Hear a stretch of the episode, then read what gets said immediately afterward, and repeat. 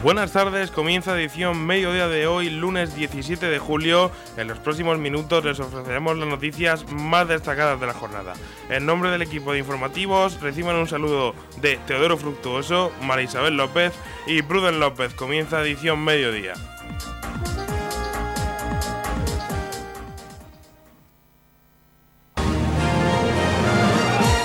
Edición mediodía. Servicios informativos.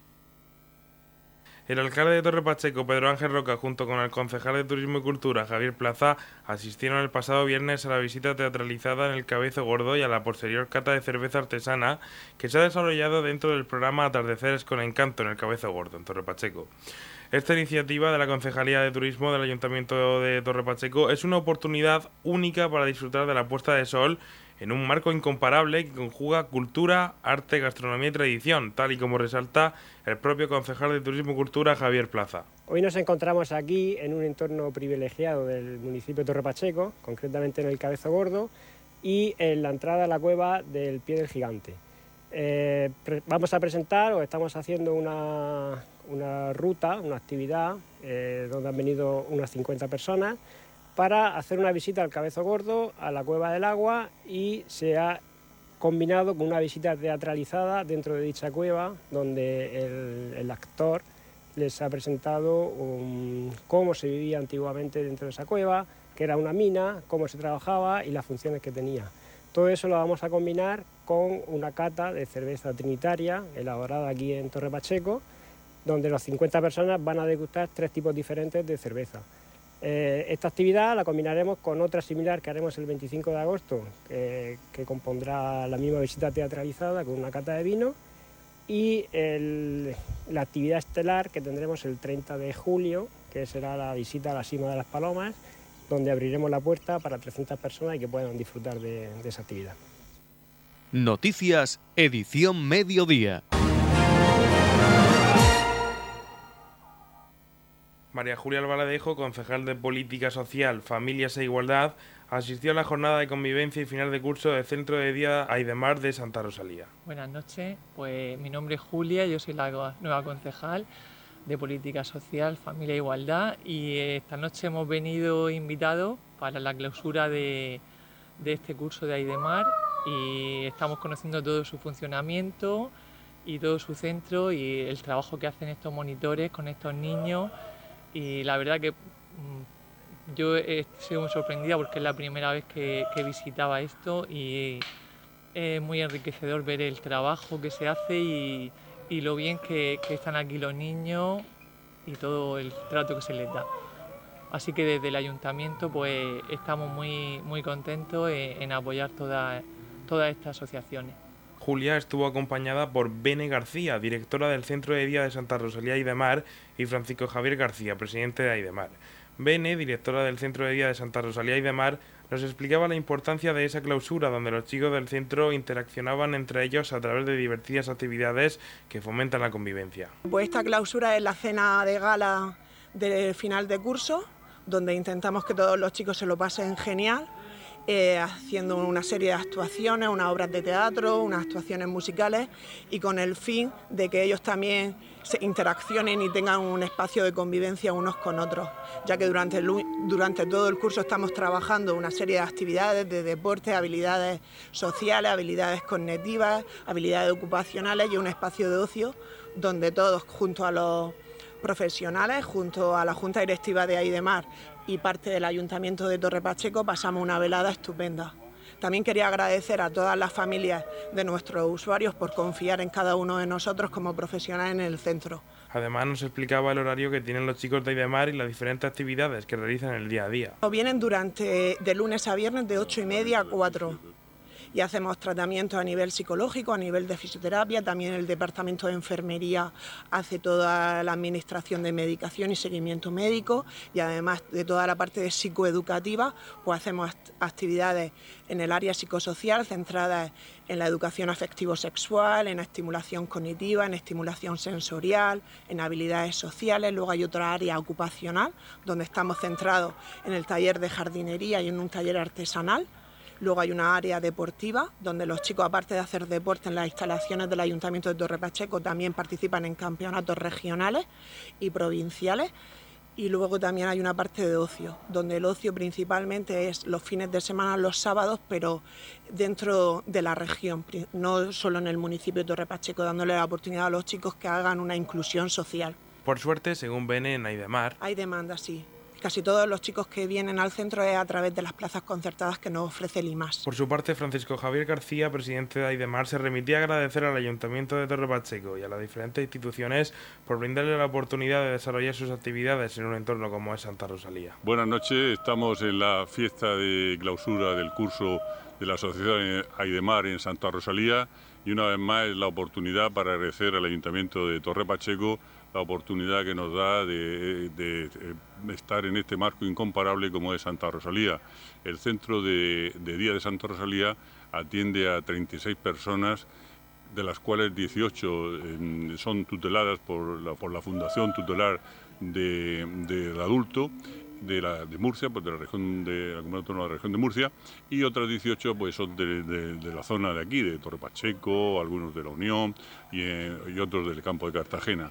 Eh, como ya digo, esta noche es la clausura del curso y agradezco, además de, para dar las gracias, como ya digo, al Ayuntamiento de Torre Pacheco, pues al equipo de, de Aidemar, encabezado por su directora Bene, pues que se, manifiesta eh, todo el trabajazo que se hace a lo largo del año con estos chicos, con estos 36 chicos.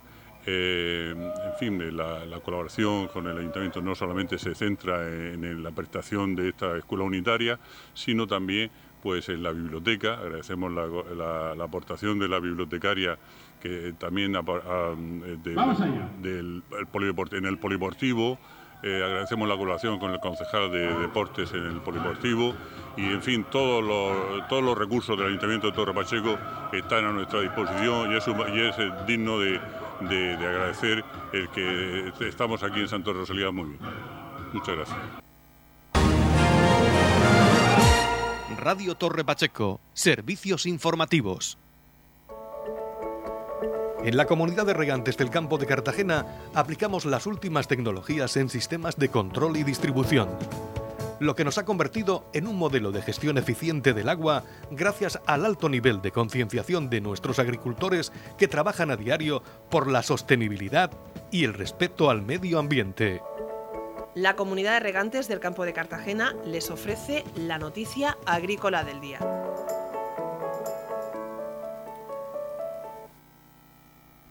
Las sondas del campo de Cartagena muestran la reducción del uso de agua y fertilizantes. El riego y la fertilización aplicados en los cultivos de la comunidad de regantes se ajustan a las mejores prácticas agronómicas necesarias para el desarrollo del cultivo.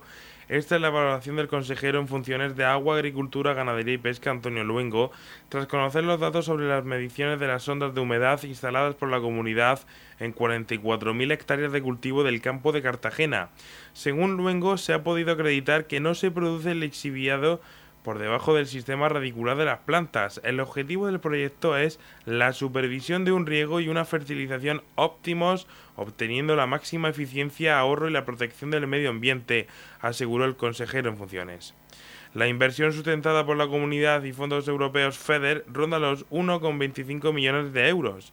El proyecto permite monitorizar las parcelas agrícolas del campo de Cartagena a través de una red de lisimetría en más de 44.000 hectáreas de cultivo, midiendo la humedad en distintos niveles del suelo, la conductividad eléctrica del estrato de saturación del suelo, así como la temperatura y humedad relativa en el ambiente y el suelo, y los cambios de nivel del acuífero, entre otros factores. Luego subrayó que el proyecto servirá para seguir avanzando en la agricultura sostenible de precisión mediante una acción puntera que recopila la información y la envía al servidor central de la comunidad de regantes para mejorar la gestión. Además de las 1012 sondas de humedad, la comunidad ha instalado 56 caudalímetros, 26 pluviómetros y 25 piezómetros para el control del acuífero y un lisímetro.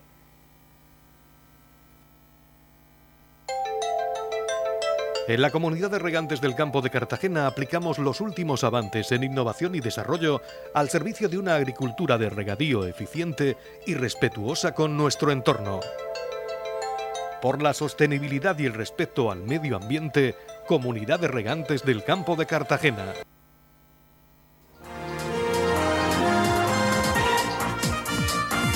Edición Mediodía, el pulso diario de la actualidad local.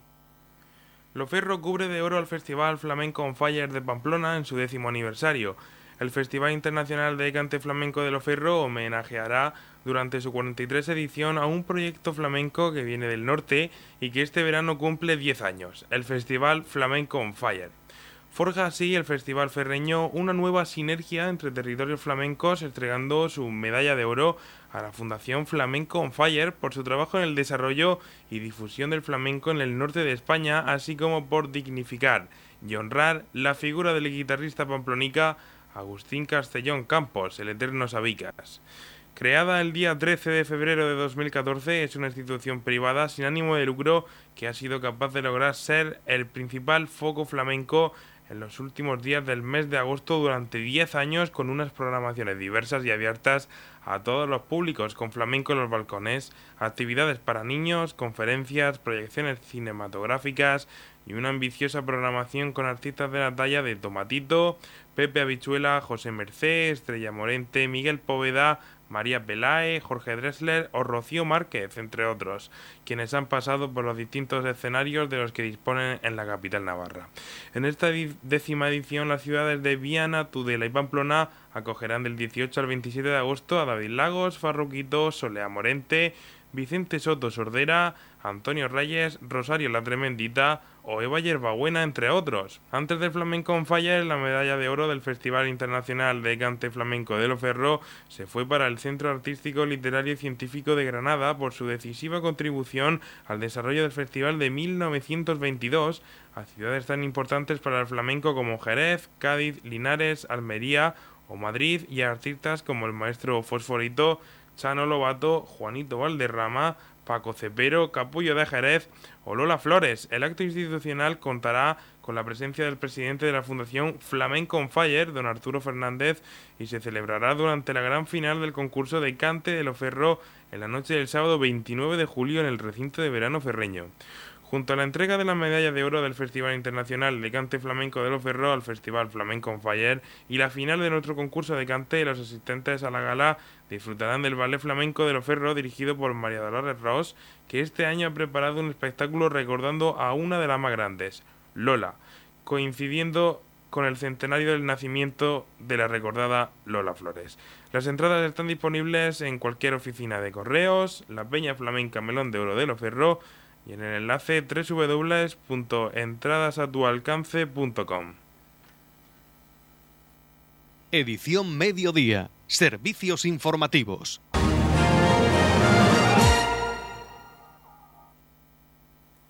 El alcalde de Torre Pacheco asistía el pasado jueves a una nueva edición de la Academia del Agricultor organizada por Agrodolores. En esta cita con el sector agrícola de nuestra comarca estuvo acompañado por el secretario general de la Consejería de Agricultura, Francisco González, Simón Conesa, presidente ejecutivo de Agrodolores El Mirador, Emanuel Hernández, director técnico de Agrodolores El Mirador, y Jesús Hernández, socio de Candreu Expertos. Eh, lo primero, darle las gracias a Agrodolores y a Simón ¿no? y a Pepe eh, por la invitación que me ha hecho con el fin de que conozca el tema de la Academia de Agricultura, que ya lo conocía de oída, pero no había estado nunca aquí. La verdad es que iniciativas como estas son lo que demuestra cómo es la agricultura de nuestro municipio, del campo de Cartagena, en definitiva. Una agricultura puntera, eh, sostenible eh, y que se mantiene al día, pero vamos, desde, desde, el minuto uno. Los agricultores son los primeros que quieren tener una agricultura puntera porque es lo que va a hacer darle valor a sus productos. Eh, eh, yo creo que la agricultura en el campo de Cartagena es un tema que tenemos que enseñar y al, ciudadano, saber lo que se está haciendo aquí. La agricultura, eh, desde los inicios que los cursos de iniciación está haciendo el CIFEA en Torre Pacheco y después los cursos que la iniciativa empresarial pone a disposición de todos los agricultores, pues es lo que demuestra que estamos, y lo que yo siempre he dicho y mantengo, que estamos eh, en una agricultura que es puntera en el mundo en, sostenibilidad, en tecnificación y cómo no, y estar al día. Y aquí lo estamos viendo, es decir, y no solamente ya la investigación que por parte de la propia empresa hace de los productos, sino también el asesoramiento que a los agricultores eh, de todo tipo se le pone a su disposición. ¿no? Simón Conesa, presidente ejecutivo de Agrodolores El Mirador, comentaba en rueda de prensa la importancia del trabajo que está realizando la Academia del Agricultor. Concretamente destacaba la investigación que se está llevando a cabo sobre las alternativas a la desinfección de suelo en invernaderos. Llevamos un proyecto de tres años, lo que estamos viendo en las pruebas que hemos hecho es que se puede conseguir la desinfección de suelo con microorganismos. Es decir, estamos saliéndonos fuera de todo lo que son productos químicos y también nos podemos salir fuera de la biosolarización, que sí que es buena, pero tiene un hándicap importante y es que durante el mes de agosto pues no puede haber pimiento porque se tiene que haber terminado la producción, tienen que arrancar las matas, tienen que salir y no, no hay posibilidad de poder seguir cultivando. Entonces eso al final pues está haciendo una merma de producción para los agricultores y se están dejando pues entre 2 o 3 kilos por metro que ya tiene el producto prácticamente el 90% del gasto hecho y no se puede no se puede recolectar. Entonces, al utilizar la técnica de, de desinfección a través de microorganismos, pues permite al agricultor acabar su ciclo de cultivo pues hasta donde le llegue la, plantación y después poder seguir plantando otro cultivo adicional sin ningún tipo de problema. Esta prueba, ya te digo, llevamos tres años haciéndola y está funcionando perfectamente. Una prueba totalmente respetuosa con el medio ambiente, es una prueba sostenible, que son las cuestiones básicas que estamos haciendo nosotros en la academia y estamos trasladando pues, ese conocimiento, esa formación a los agricultores a través de la Academia de, del Agricultor. El secretario general de la Consejería de Agricultura, Francisco González, destacaba que desde el Gobierno regional se impulsan iniciativas para un cambio del modelo productivo hacia un modelo más sostenible, como el que presenta la empresa Agrodolores, teniendo en cuenta los requisitos a cumplir en 2030 de la estrategia de la granja a la mesa. Desde el Gobierno regional impulsamos iniciativas para un cambio del modelo productivo hacia un modelo más sostenible como el que está planteando la empresa Agrodolores. Hay que tener en cuenta que en el 2030 hay que cumplir con los requisitos de la estrategia de la granja a la mesa, que va a ser una reducción del 50% de los productos fitosanitarios y un 25% de los fertilizantes y una transición hacia la agricultura ecológica con un incremento de la producción ecológica en un 20%. Por lo tanto, para eso hace falta iniciativas como la que está planteando Agradolores, que es sustitución de productos fitosanitarios químicos por alternativas microbiológicas o biológicas. La iniciativa es buenísima, hay que decir que en una tarde como la de hoy del mes de julio tenemos más de 100 agricultores que después de completar su jornada laboral vienen a seguir formándose e innovándose y por lo tanto dice mucho de los agricultores del campo de Cartagena. Manuel Hernández, director técnico de Agrodolores El Mirador, expuso como eje principal de la conferencia la evolución de la campaña del cultivo del calabacín y pimiento de este año, destacando puntos críticos donde ha habido problemas. Además, miraron a la campaña del año que viene, previniendo una buena desinfección de sus invernaderos perfilada hacia la sostenibilidad. En la Academia del Agricultor vamos a intentar eh, tocar el tema, un poco ver la evolución de la campaña tanto del cultivo del calabacín y del pimiento que hemos tenido este año. Vamos a hablar un poco de los puntos críticos donde hemos tenido la mayor problemática a la hora de manejo de cultivo y luego eh, vamos a hacer una pequeña introducción también hacer hincapié para no cometer errores de cara a la campaña que viene para intentar hacer una buena desinfección de nuestros invernaderos y así los agricultores eh, puedan tener eh, el año que viene sus instalaciones preparadas para eh, ejecutar o producir sus pimientos, calabacines o diferentes productos que ellos quieran realizar. Por su parte, Jesús Hernández, socio de Candreu Expertos, habló sobre el relevo generacional en la empresa agrícola, destacando la importancia de la planificación previa de esta sucesión para que el cambio no sea traumático, ofreciendo herramientas para aquellas empresas familiares que lo necesiten. Es muy, es muy importante que, que desde el principio estemos planificando todo lo que es la sucesión empresarial, igual que planificamos los cultivos, igual que planificamos toda la actividad dentro de una empresa, pues tenemos que, ayudar a que el, empresario, la familia, porque muchas de, las empresas son empresas familiares, pues adecúen su empresa para que esa sucesión no sea, no sea traumática. Y es, eh, lo que nosotros venimos es un poquito a, a despertar ese interés y también a ofrecerles herramientas porque evidentemente con una buena planificación, con una buena organización se pueden obtener ventajas fiscales, se pueden obtener distintas soluciones que cuando ya es tarde es complicado adecuarlo y sobre todo luego nos encontramos también con problemas a la hora de compaginar familia eh, si no se ha planificado por, digamos por la, por la, parte empresarial los que han generado y los que han fundado los fundadores de la empresa.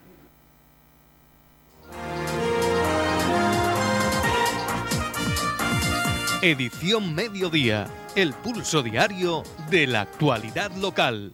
Juan Luis Sánchez, presidente de COAG Torre Pacheco, nos comenta cómo va la producción de melón y pimientos. Empezamos, si quieres, por la de melón, que ha terminado. Lamentablemente, por estos cambios climáticos que hemos tuvimos de lluvia, el melón se, se nos fueron los melonares antes de tiempo. Queda algo de melón tardío. El melón tardío, pues bueno, sí que es verdad que ahora pues se hablan unos precios fuera, fuera de lo normal, pero es porque no hay melón. El melonar se fue con el tema de las lluvias, los cambios climáticos que hubo, y entonces pues no ha sido una cosecha, no ha sido una campaña buena de melón, ya porque los precios, el melón vino, se adelantó por las calores, Europa estaba fría, no consumía melón, luego nos vinieron las lluvias y se cargaron los melonares, no se ha podido aguantar el melón, no ha podido dar los kilos, esa producción que han debido de dar entonces, pues bueno, ha sido una campaña muy rara, muy rara en el tema de, melón de la calle. melón de invernadero pues ha sido malo también porque se ha adelantado, no, ha habido precio. Pues el tema del pimiento de invernadero está siendo una campaña buena, está siendo una campaña buena, no nos vamos, no nos vamos a quejar porque es una campaña que Almería ha terminado, no tenemos, no tenemos mucha competencia con Almería. El tema de Holanda, el tema del gas, allí funcionan todo con el gas, la calefacción también han, reducido su producción, entonces nosotros nos hemos beneficiado de esa, de esa escasa producción que ha habido los holandeses y nosotros pues hemos tenido un hueco ahí para meter nuestros productos y estamos en un mercado que es oferta y demanda. Si falta, pues no es lo mismo ofrecer que te pidan y ahora pues nos están pidiendo, nos están pidiendo y, y bueno, hay un poco de demanda de pimiento y no es que sea muy exagerado, pero bueno, es un precio muy bueno y nosotros nos conformamos con, sacar los beneficios y poder trabajar y poder seguir funcionando. Entonces, en el pimiento no nos podemos quejar.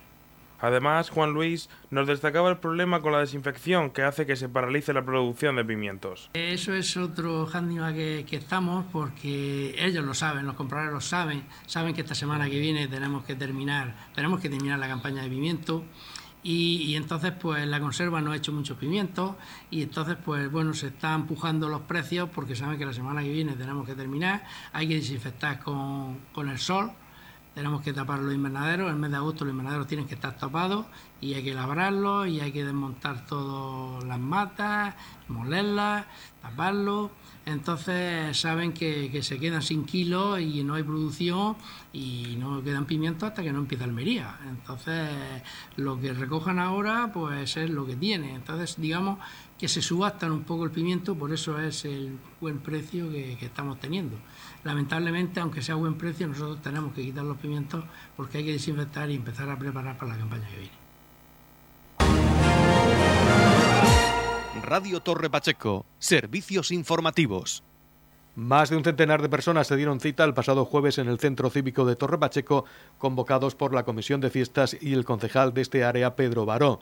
En esta primera toma de contacto con peñas y colectivos festeros se trataron distintos temas relacionados con las próximas fiestas patronales. También se dio a conocer a los miembros de la Comisión de Fiestas y se trataron varios temas relacionados con el programa festivo y el recinto de peñas. La próxima reunión se fijó para el mes de septiembre. Eh, hemos tenido esta una, una velada aquí muy amena entre todas las peñas. La verdad que ha estado el centro cívico a tres cuartos, que está muy bien para la fecha en la que estamos y hemos explicado un poquito las fechas de, del inicio de las fiestas, que va a ser del día 6 al 15 de octubre, y luego le hemos estado resolviendo todas las dudas que tenían los, los diferentes peñistas y tal.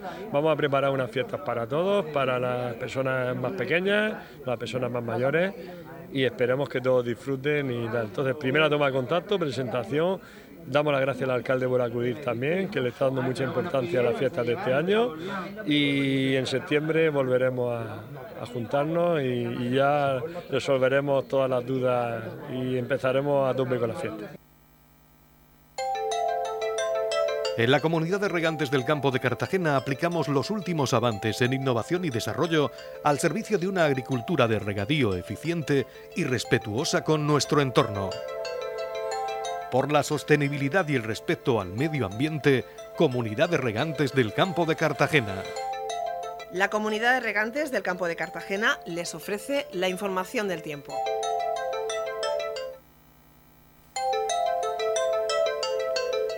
A continuación conoceremos la información meteorológica para hoy lunes 17 de julio en la región de Murcia.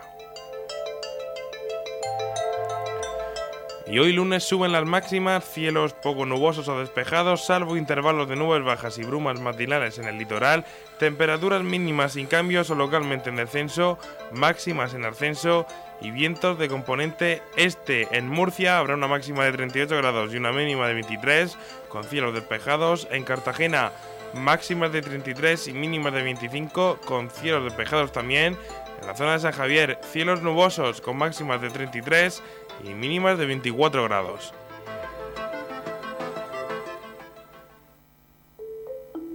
En la comunidad de regantes del campo de Cartagena trabajamos diariamente en la aplicación de las últimas tecnologías en nuestros sistemas de control y distribución. Por la sostenibilidad y el respeto al medio ambiente, Comunidad de Regantes del Campo de Cartagena.